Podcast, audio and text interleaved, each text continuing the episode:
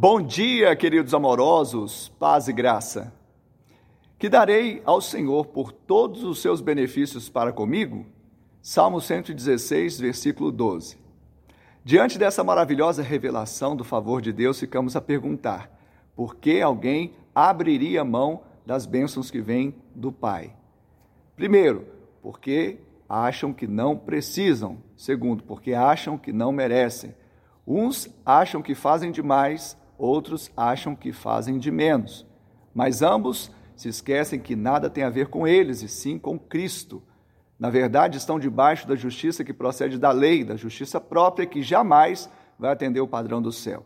Precisamos receber a bênção de Deus pela fé, a graça, o favor de Deus que não há como pagar, que daremos por esses benefícios. Invocaremos o nome do Senhor e beberemos o cálice da salvação. Que Ele te abençoe, em nome de Jesus.